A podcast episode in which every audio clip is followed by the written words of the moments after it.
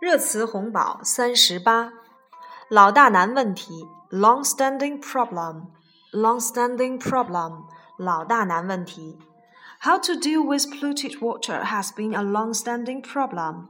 污水处理一直是老大难问题，long-standing problem，老大难问题。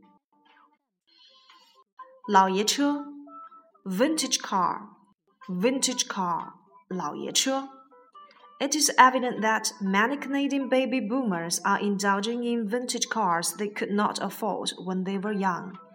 显然，许多在二战后生育高峰期出生的加拿大人都对老爷车情有独钟。他们年轻时是买不起这样车的。Vintage car，老爷车。老字号，time-honored brand，time-honored brand，老字号。 the time-honored brands are being warned to hurry up and register those brand names and trademarks in foreign markets before rivals effectively steal them. 有关人士提醒那些老字号要加快行动，在国际市场进行品牌和商标注册，以免被竞争对手抢注。Time-honored brand 老字号。离婚协议书 divorce settlement, divorce settlement, 离婚协议书. Most couples try to sign a divorce settlement by themselves first. After failing to reach an agreement on issues such as the division of property or custody of children, they turn to legal resolution. 大多数夫妻会先私下签订离婚协议书。 无法在财产分配或是子女监护等问题上达成一致时，他们将采取法律手段。Divorce settlement，离婚协议书。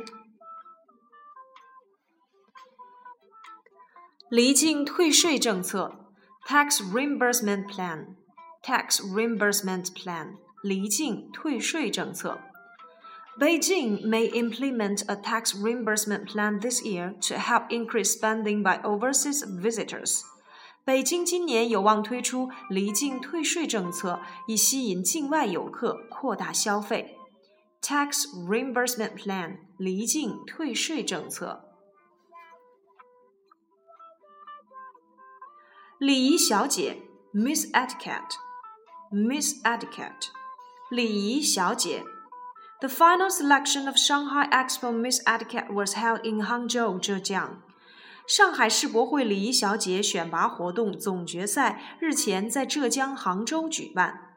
Miss Etiquette，礼仪小姐。理性爱国，rational patriotism，rational patriotism，理性爱国。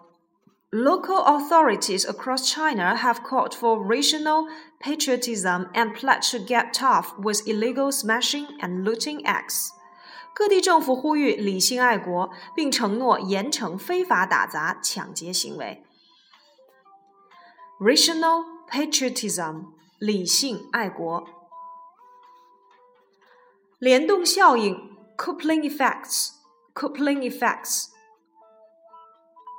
Amid the coupling effects of the shrinking global demand and rising operating costs, it has been a dramatic upheaval this year for domestic small and medium sized enterprises after China started its reform and opening up 30 years ago. 深陷国际需求下降以及生产成本上升的联动效应当中，中国的中小企业今年面临着改革开放三十年来前所未有的一次形势巨变。 coupling effects 联动效应，连环相撞 pile up or chain collision. Over 50 vehicles were caught in a pile up on an expressway in Shanxi late Sunday, leaving four people dead and 24 injured. 山西一高速公路周日发生了一起超过五十辆车辆连环相撞的交通事故，造成了四死二十四伤。 Pile up or chain collision 连环相撞。